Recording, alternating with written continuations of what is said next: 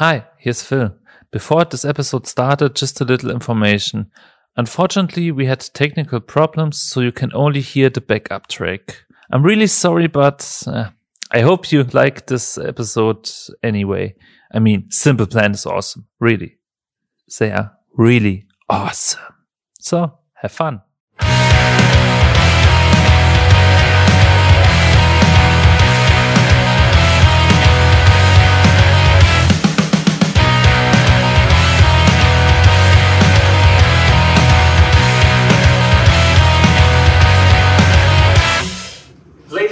Gentlemen, we are the Pop on Paradise. My name is Phil. Behind the camera is Felix, but we're not relevant. Relevant are these both guys. Ladies and gentlemen, this is Simple Plans. Jeff Hey, how you doing? and Chuck. Hey, what's going on? Thank you for having us. So, a long time ago that you are in Germany. Uh, how crazy is it to be in Germany now? Yeah, it's been a minute. We, uh, I mean, obviously with the pandemic, uh, we couldn't tour for two years overseas. So this is the first time we come back. This is literally the first show of the tour with Sum 41. We haven't been in Germany, I want to say, since 2018 or 19. So it's been uh, quite a while. It was, uh, it's been great. I feel like it was just yesterday that we were here, though, because like at the airport, I could recognize everything. Everything was still very similar, uh, but at the same time, it's been a minute. So I think our fans have been asking for a long time, and we're excited to finally play for them again. It's gonna be fun. Yes, uh, also exciting as fuck. Exactly. No, we're stoked. We're, we're stoked to be here. It's gonna be a great tour. We love playing with Sum 41. Uh, we're playing all over. We're playing like I think six or seven shows in Germany. So uh, it's fun. Uh, it's gonna be great to reconnect with all the fans here, and they love rock music. And this is a big rock tour, so it should be uh, should be a great time. And we speak with our fans and follower, and they said, "Why are why are Simple Plan the support act for Sum 41? Why is this not the other way? So that you are the main act." Because we are very humble guys. you know what? Sum 41, um, we're very nice to invite us, you know, on this tour. We're super stoked, you know. And for us, it's just a, another chance to play our songs, you know, in front of a lot of great people. So, I mean, it just made sense because, you know, they're, they, they have like great success in Europe and UK and, and all over. So we're really stoked, you know. And we'll come back. We'll do our own shows at some point. But it's really, our mentality has always been, let's play to as many people as possible and just get out there. And as Chuck said, it's been a while since we came to Germany, so any excuse is good enough for me. And I think it's just a great, like, I mean, right now you need to have these great nights of music. Like, people want to come back, and I think when you put two bands together, like Sum 41 Simple Plan, you know, anybody that loves pop punk is going to have a great night. Going to have a great time coming to the show. So that was the idea. We really wanted to create something that you look at the show and you go like, all right, I can't miss this. This is on my calendar. Like, I need to be at that show. It's gonna, it might never happen again. So that was the idea. I think it's going to be. Uh, I think whoever comes to the show is going to leave saying, "Wow, man, this was a really, really special night, special show." And that's what the people felt in the USA when we did this tour. We just did two months over there, and it was one of the best tours we ever did. So we're really confident it's going to be uh, a lot of fun in Europe as well. Yes, and I think it's very nice to get an invitation for a birthday like this tour. Exactly. So It's a good birthday gift. I agree. yes, you're the Was your birthday birthday recently? in one month. Ah, there you go. Boom. Enjoy. Yes, it's the hard birthday because I get the tree at the beginning. Ah, I see. That's a that's a good age, man. Don't worry. It's good. You're gonna have fun. Hope so. okay, but uh, when when you made a ranking Germany, which place would you give Germany? In terms of like the whole world, Yes, like for us, for our band, yeah. the first is obviously Canada. One. well, this it's home. But I mean, we've been very lucky. We've we've been coming here since Germany is actually the first country that we visited outside of Canada. Um, I think with USA maybe it was like we came here 2002, right before or just as our new record was coming out. No, that's not just our first one. Mm-hmm. So we had a long history of playing in Germany. We've done Rock am Ring, Rock im Park. We've done like Hurricane and Southside. We've done so many shows, our own shows. We've supported. We've done everything here. And the fans have always been so supportive. They love rock music. People love rock music here. The festivals are insane. So we have a long history. The fans have always been so supportive. So it's it's up there, man. It's it has to be one of the most special places for us to play. We love coming back here. Okay, also done, then top five for you. What do you think, Jeff? So what's the question? Top five countries to go to? For reason uh, you made the concert, uh, which country is the best for this? Is Germany for you under the top five, or which place would Germany have to, to play concerts? Germany is very high up there because you guys invented the crazy ass festivals. You're the humongous. When you play Rock im Park, Rock am Ring here, it's a story to tell for years. You know, it's just so amazing. So it's definitely top top five. And I'm not going to put an order because I know it might might offend a, certain, a few certain peoples. But you know, we, we, we love going to Australia. We love going to Germany. We love going to Spain, to France. You didn't say Brazil, Jeff. I was going to say Brazil, Otherwise- or else you know what? I'm going to get a lot of trouble. So Brazil is up there because there's probably Brazilians in Germany that are watching this. You know, But to be honest, like we've been lucky. Honestly, like we don't we wherever we go, the shows have been incredible, and I think that's we're so privileged and lucky as a band. There's lots of bands that are like, oh man, we don't tour Europe anymore. Like nobody comes to our shows, or we don't go to Asia anymore, or we don't go to South America. It's not working for us. And for us, we've been in a position where we can literally go everywhere in the world and play a show, and there's all these people that come and love the band, and uh, our music has traveled and it has been an important part of people's lives around the world, and that's the greatest gift as a band. I know it sounds kind of cheesy to say, but it's it, I love traveling and I love going out, like, being able to go around the world and just to see the impact that our songs have had. And uh, Germany, some of the craziest memories, like Rock im Park, Rock am Ring. Like I mean, you're playing to 100,000 people. We don't do that every day, so that really sort of stays in your head and. Um, and it's just been great. We've just been very lucky. We have a lot of people that believe in the band in Germany, like on, on, our, on record label and, and with, with some promoters. They really thought that we were like a band that they could believe in and they, they could invest energy and time and effort in. So I think that's, it's the, I mean, to be able to come back here 20 years later is a testament to all their hard work and to also our hard work to come here and play so many times and to really build um, a fan base and a culture where, where people love the band. So it's been great. Yes, this is true. And when you say Rock am Ring, there's a legendary racetrack around this place, and this is insane. But no racing facts. Uh, the people hate me because I'm very. Uh, I love racing very much. So Have you been watching Drive to Survive? On Yes. Netflix? It's pretty cool, right? Günther Steiner is a legend. Exactly. and uh, Formula 1, the Formula One, you got very a lot of Germans and I think a lot of cool people too. I mean, Günther Steiner is from Italy, but anyway, he speaks German and the parts are very funny when you understand it, and he's a legend. But I think we should uh, talk about Formula One after the review. There you go.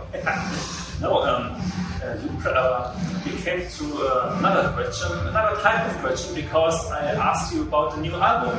Um, it's the first album with our David. Is it really harder than it looks to bring an album like this on the market?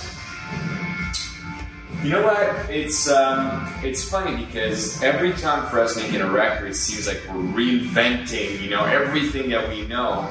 So yes, it's it's a big challenge. You know, we want to push the boundaries of what the sound of Simple Plan is, yet we want to stay in our lane and, and still sound like Simple Plan. So I think it's it's always hard to make a record, and we, we, we kid a lot about it. And obviously, there's a sexual innuendo, you know, to the title. But the idea is just to to say, you know, we're, we're having fun. We're very fortunate to be doing what we're doing. We put a lot of effort into this record. I think it's our best one, you know, in, in a long time, if not ever. Um, I'm really proud of it. I think we all are. And uh, the response has been great. But we worked really hard on it. You know, we, we finished it right before the pandemic. We actually got together, recorded it together, um, which is pretty old school nowadays, you know, because people send files over now uh, over the internet. We wanted to do it the old school way; it was important for us. And um, and yeah, so basically, it's a quintessential Simple Plan record. It throws back to the you know the sounds that people love from No Pads, still not getting any. But I think we found a way to modernize it at the same time. So uh, I'm really proud of this record. But yeah, our, our jobs are great. But it is a bit harder than it looks. You know, you kind of have to, you know, sleep in airplanes and, and travel a lot and be away from family. So that's the part that kind of sucks. But everything else is pretty amazing. Yes, also the album is very nice, and Thank you. the bad thing is when every album is nice, it's hard to see a concert because the songs which I would like to hear maybe I'm not in the set. This is Yeah. this is a bad thing about releasing music. Yeah, we were just talking about the set list before you you came in, and it was like it's it's challenging. But a band that's been around for 20 years has six albums now. And there's so many fans' favorites that we would love to play, but it's like okay, we're only playing an hour or an hour and a half or whatever. So it it becomes increasingly difficult with the years to try to make everybody happy, make that you know, and especially the fans because they always have like these requests for like. Please play this song. That's like my favorite, but maybe that's not everybody's favorite. So it's been it's been tough. But again, when you look at the flip side, like we've been lucky to have so many songs that people love. So it's a good problem to have as a band. There's nothing worse than when you don't have enough good songs or enough hit songs for people. So we've been lucky that people know a lot of the songs and, and they appreciate them. So it's a good problem to have, I would say. But yeah, it is a bit tricky. Luxury problem, maybe. The what? Luxury. Right, exactly. What do you? Uh, what are the songs you want to you want to hear tonight? It's very hard. Just pick three. Pick. Obviously, obviously, the main songs like "I'm Just a Kid," "Welcome to My Life." Those are musts. But- they have to happen. I, I like very much "Can't Keep uh, My Ah, yeah, that's a good one. Yeah. because you triggered me at this time. Because this was a time where music, all the same music came, all the same music came, and then the music video begins from you, and I said, "Oh, it's the same sound again. It's no more simple plan." And then, "Oh, wait a minute, not a minute, wait seconds," and then the song start- started, and I'm boom.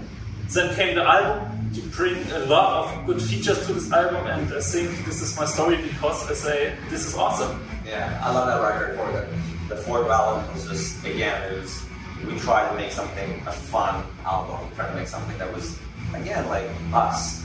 But in a, I think after the third album was a bit more a bit darker, a bit more introspective. It was really great to get back to that kind of just fun and up tempo and lots of energy kind of feeling that, that this band is all about. So yeah, I mean I love that song. Good choice.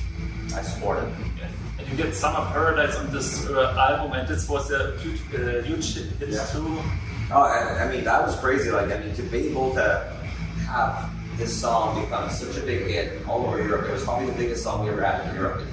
In Germany, I think it was like top five or top three on, on the radio, which was crazy because we were like 15 years in or 10 years in as a band, and to have another big song like that was such a gift. And um, it was different for us too. It was a different sound, so we were able to like open up a whole different sort of lane or style for our band. So it was uh, it was it was really cool. It was uh, and I can't wait to see how it goes over because we haven't been here in, in a minute. I'm, I'm curious to see how people react to it and everything because it was it was still today like it's plays like the streams are crazy on it. People still are loving it and, and listening to it. So yeah, again, I'm curious to see the reaction. I love the K'naan version. The Sean Paul is coming in. Uh, Well, yeah, yeah, we had to do two versions. I love the Sean Paul version. Kicks ass, dude. He's amazing, and he's got such a strong personality, a great voice, and he's, he was awesome to you know to shoot a video with Barbados. No, he's a great cat. shoot the videos in Barbados. Oh, obviously it's good. But he actually managed to make it better. Imagine. No, no, he's, he was a super great man. the only music video which I think had a better place where had which uh, film Playmate of the Year in the Playboy Mansion. Yeah, they kind of kicked us uh, out. Yeah, they're, that, that's probably the biggest, the coolest video spot ever. Yes, but I think it's not possible anymore because they uh, destroyed this village and you have no recipes. okay, okay, but um, you made a lot of marketing to this album and obviously TikTok. Um, how much fun is TikTok for you that you make? Hey, it's iconic. Right. Well, I mean, it's really interesting. Like during the pandemic, we we were all stuck at home, and then this crazy thing started to happen on TikTok with I'm just a kid, and it's really started to. At first, we were not really aware of it, and we were kind of like a bit, I would say, like oblivious to it. And then we started getting all these texts and these phone calls from from our friends saying like, dude, you need to check this out. I'm just kidding, blowing up on TikTok. And like, okay. But we didn't feel TikTok was necessarily a place where we could be ourselves, where we could actually uh, be active on, because it was all like all these choreographies, and it was it felt very foreign. But then when just a kid happened, we realized that we should just embrace it and lean into it. And I think TikTok changed as well, where you could just be yourself on there now, and it doesn't matter. People just just kind of connect with who you are. And so we just started to jump into it, and I think it's it's the best way to reach new people. It's been crazy how old fans that maybe kind of forgot about the band or they were fans like 20 years ago and now, now they're on TikTok and they see like our video pop up on their feed and they're like, oh my god, you guys are still around. That's incredible. I'm going to follow you guys now. And they become fans again Yes. because of that. And it's, um, it's been really, really cool. And you know what? Like we've always been a band that likes to embrace whatever is happening in terms of trying to connect with our fans. That's been the most important part is to be able to connect, and that's just one more platform for us to reach them, for us to like to just to connect and to show them who we are and share some content from the road. And we've been having fun with it. And instead of like being the older band that's like, oh man, like it sucked with two dogs, like it's the worst. We just we just chose to be like, you know what? Yeah, we're doing it. We're gonna have fun with it, and we're gonna be ourselves on it and it's been huge. We have like over like a million followers there, and so many people are discovering our new music and are, are rediscovering the band. It's been it's been really uh, really really cool. In the past, you made uh, concert uh, vlogs like, uh, yeah, we are here at the stage, so and so, and now you made a TikTok and say, hey, I'm Jeff from from Simple Plan, and this is my band. Hear it. Do you like uh, TikTok too, or is this just his opportunity? No, I, I you know what? It, I think it's amazing. You know, the fact that we had, as, as Chuck said, that that I'm just a kid challenge moment was just so sick. And now I think it's a question of embracing it. To be very honest with you, it's a bit foreign to me. There's a part of it that's I don't fully understand. But what I'm realizing is people check out movies. They they have like references of restaurants. You know, some certain spaces that, that they go to. I think it's a great, great thing. It's just you know it, it's kind of new to me, and I'm embracing it. But Chuck is teaching me everything about TikTok, so I'm all good. Little TikTok teacher. Well, The TTT. here's what I realize is uh, that when you, it's, I think it's just right now in the music industry, that's really where all the discovery is happening. People, if you hear a new song, it really has to happen there. So if you, we believe in this record, in this new album, we think it's one of our best that we've done, if not our best record. We really believe in songs like Iconic, like Wake Me Up When This Nightmare Is Over, Antidote, all that. And we want people to hear them. So obviously we have to go on the road and we have to do what we normally do, but now this is a whole new tool where we can reach more people. And our goal is always good for people to hear our music. And I feel like that's really the place to be right now for people to discover new music and to enjoy it and to come back and then listen to the whole record and maybe go back and and if you're a new fan, like they can go back and rediscover like our entire discography that's available everywhere. Everything is available. What you have to do is grab people's attention. And I think TikTok is, is one of the ways where you can do that. Um, that's the most efficient right now. So for me, it's always been the mission of the band is to like play to the most people possible, have people hear what we have to say. So that's why we are we're on that thing, you know.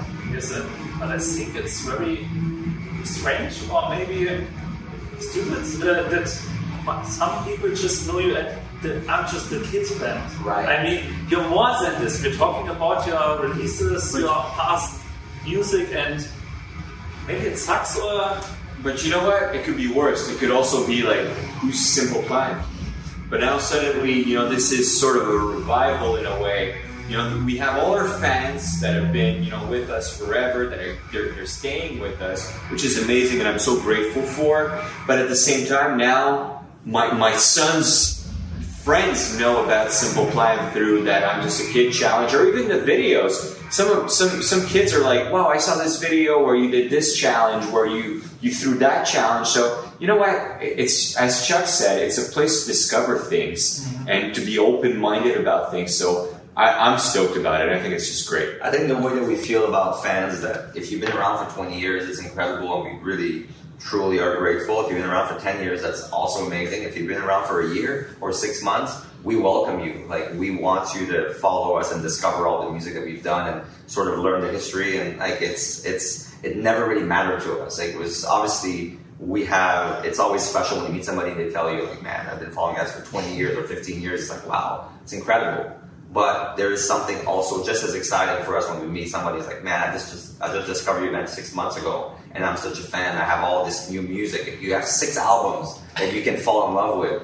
It's pretty cool. Like it's, I think it's, and that's the way that bands can keep going for 20 years, 30 years they they keep their core fans, like their fans have been there forever. That's super important. But they also like make new fans, and I think um, we've always been very welcoming when it comes to that. We're so excited when somebody discover our band, whatever, however old or or whatever age they're at. It's it's just always like, man, that's so cool.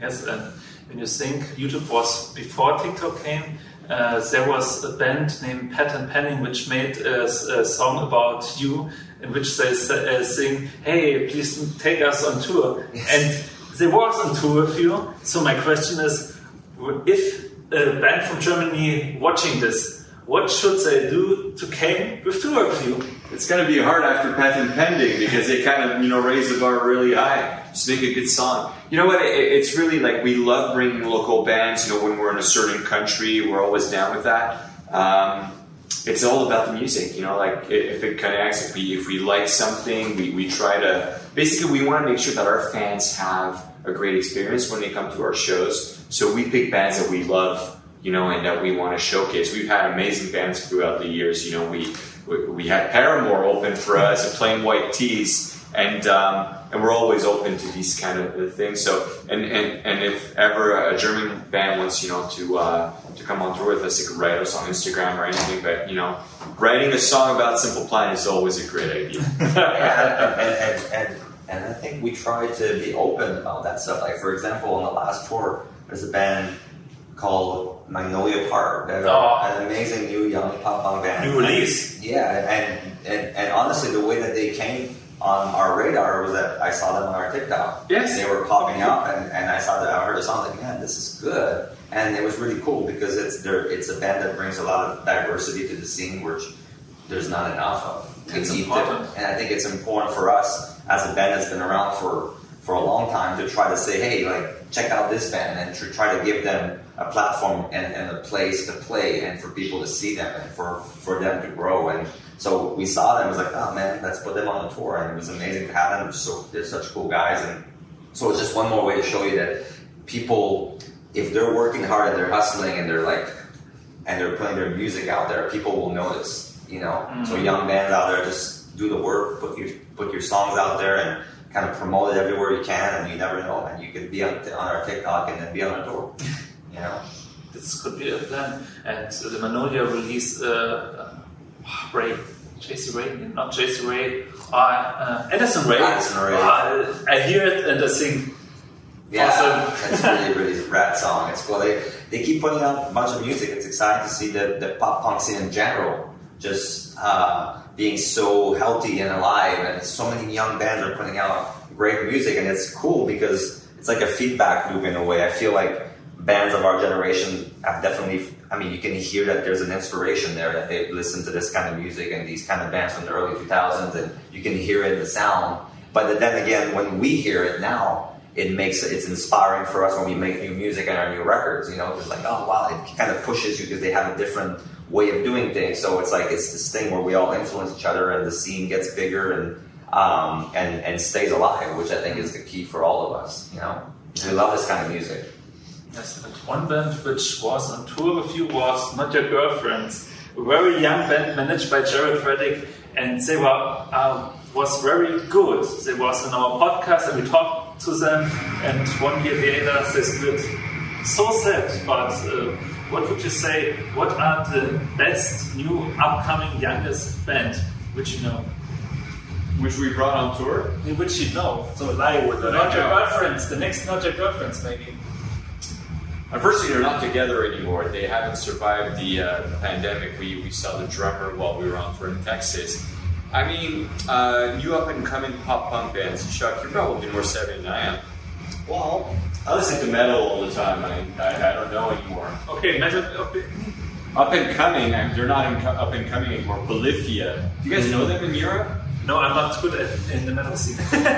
Yeah, they. I got your problem. He knows. Uh, Uh, he, he's smiling. They're, saying- they're not. They're not actually metal. They probably created their own genre now. So, uh, but yeah, I'll let Chuck talk about pop punk.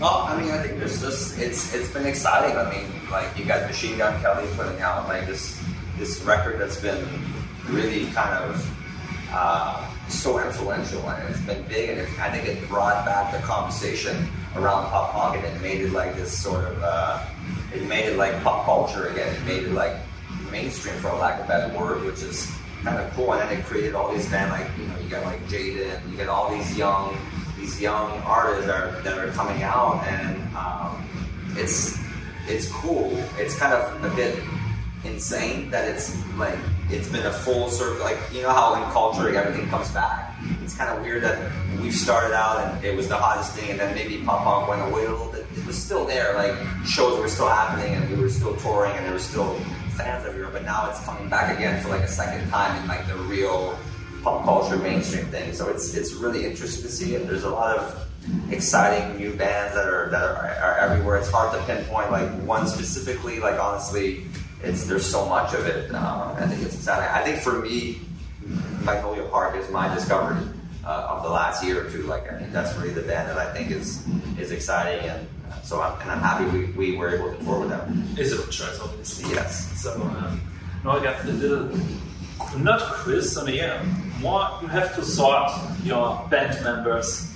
I got four tasks, and you have to give them to one band member. got it. But you don't can uh, you cannot pick twice. Okay, all right. So, um, also the first is who came to the fans to the merch. Who comes the, the quickest? Who came to the merch from the members? We all do. It- It's uh, just one. Just I'm one. not sure what you mean, like to go in and hang out and talk to the fans. Yeah. Is that what you mean? And the Or- merch, yes, talking, uh, socializing, and Ah, okay. We'll, we'll give it to Chuck. Chuck does that. Okay, I'll take it. okay. Who bring the instruments to the bus? Well, I do actually. I, I do, but really, we're, we're kind of lucky because we have people helping us out with that. I would say Jeff because he's very careful and very like he takes care of his instruments very well. So he would be the one to like. Yeah, there, there- there's a few scratches on my tour guitars that weren't there when I left. I was pretty angry this morning. That's bad. Yeah. That's I'm gonna hit someone.